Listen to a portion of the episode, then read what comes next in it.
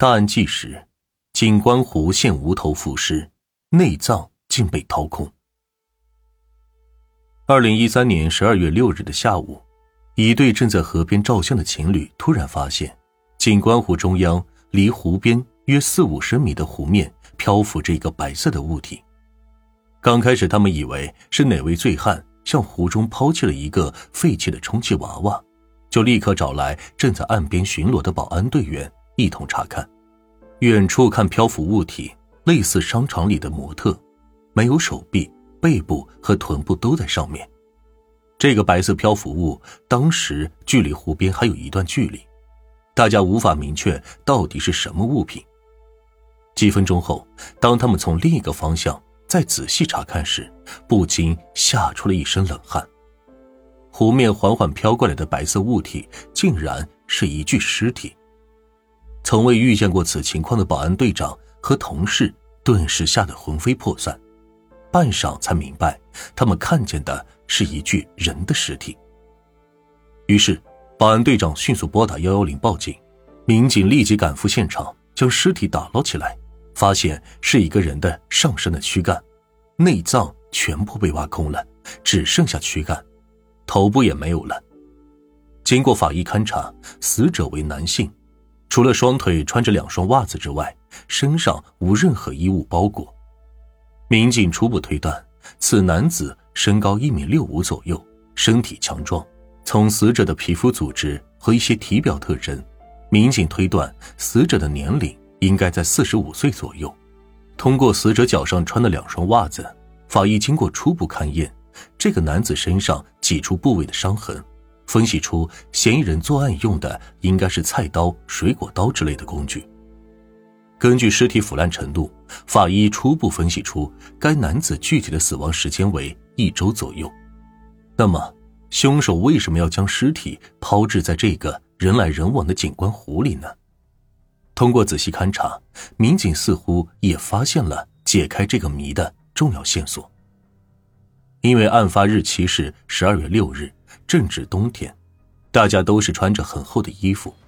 此时水的温度是非常低的，而且湖面比较大。根据以往办案经验得出，尸体在这种水温下一般需要一个星期的时间才能漂浮起来。再结合死者头部缺失以及胸腹腔里的内脏都没有了，没有形成一个闭合的囊，因此民警推断，死者的死亡时间应该不止一个星期，应该还要再往前。推个两三天左右。两周前，此男子遭遇不测，凶手将尸体分尸扔至景观湖里。现场勘验分析的结果让侦查员立刻意识到，这是一起性质恶劣的凶杀案。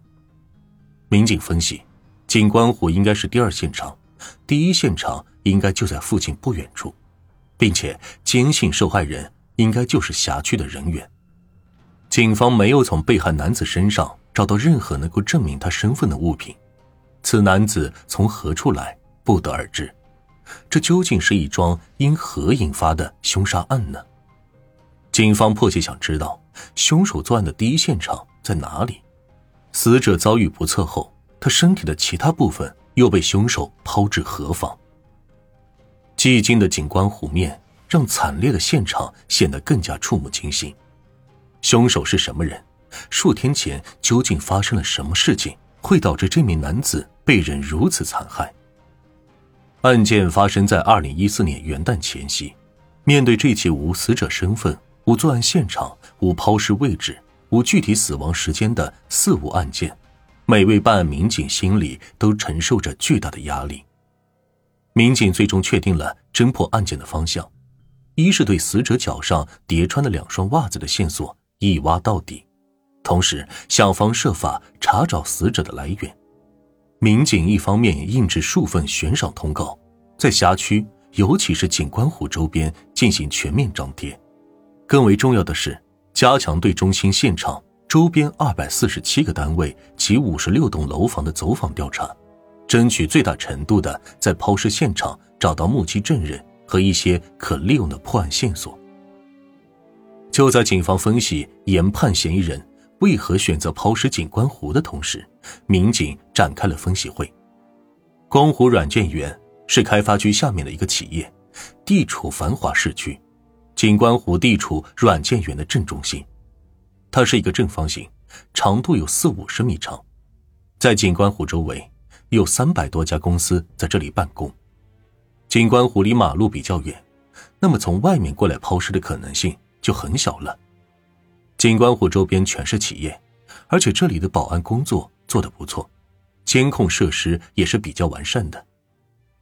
软件园里分为 A、B、C、D、E、F 六个区域，六个园区内的路口二十四小时都有保安值班巡夜。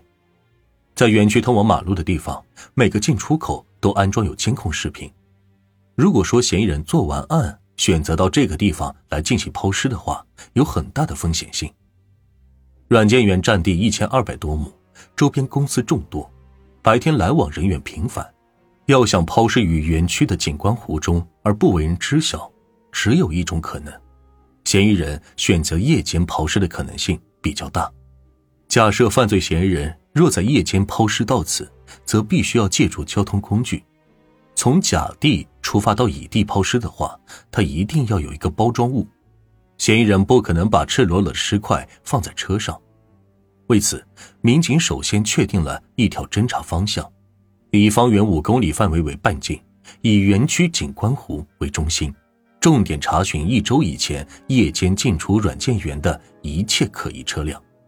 抱着一线希望，侦查员调取案发一周以前软件园景观湖周边六个进出口所有监控视频资料，一一查看，结果却毫无线索。案件似乎一下子进入了死胡同。软件园里的每一个公司都有自己的门，可以进入园区中间的景观湖。嫌疑人应该是在附近作案以后，他应该在附近有一个固定的场所，便于分尸。民警初步判断，凶手就应该是在软件园里，凶手就地取材，这样他把尸体抛了，他也比较方便。分尸现场与抛尸现场距离应该不远。技术民警也根据第二次现场勘查提出了他们新的看法，他们认为凶手不是外来作案窜入此地抛尸，而是湖周边人员作案就地抛尸于湖里。既然凶手很大可能就是附近的人，那么他应该对地形也比较熟悉，很有可能他正在抛尸的时候刚好有人路过，顺手就把其他石块扔进了湖里了。那么湖里。就应该还有其他的尸块以及物品。这个提议让民警很是兴奋，同时也为他们尽快寻找犯罪嫌疑人的踪影提供了极大的启发。二零一三年十二月七日，民警对中心现场抛尸的景观湖进行抽干湖水的工作，在景观湖这个区域里仔细寻找其他物证。从十二月七日晚上开始，打捞人员日夜加班。对景观湖进行了湖水抽排工作，全力查找其余的尸块。功夫不负有心人，十二月八日的早上，民警在湖底发现了一个头颅。九号早上发现了两个上肢。除此之外，民警还发现了一把锤子。锤子的出现和景观湖东南角发现的无头尸是吻合。那么，景观湖周边是凶手作案的第一现场。成为了确证的事实，但是最为关键的环节，凶手具体的抛尸地点在景观湖哪个方位，则再次证为警方需要搞清楚的问题。侦查员沿着整个湖边几个不同的方位做了一个测方向的实验。嫌疑人抛尸不可能用船抛尸，肯定是在岸边将尸块丢到水里去的，那么尸块就很大可能是漂浮过来的。根据气象局的风向，民警了解到，当时尸块往西南角漂流的是与风向一致的，当时正在刮西北风。根据侦查员侦查的实验，判断抛尸现场东南角发现的男尸是从西北角漂移过来的可能性要大一些。也就是说，具体的抛尸地点应该是在景观湖的西北角。因此，警方将西北角的企业列为了重点排查范围。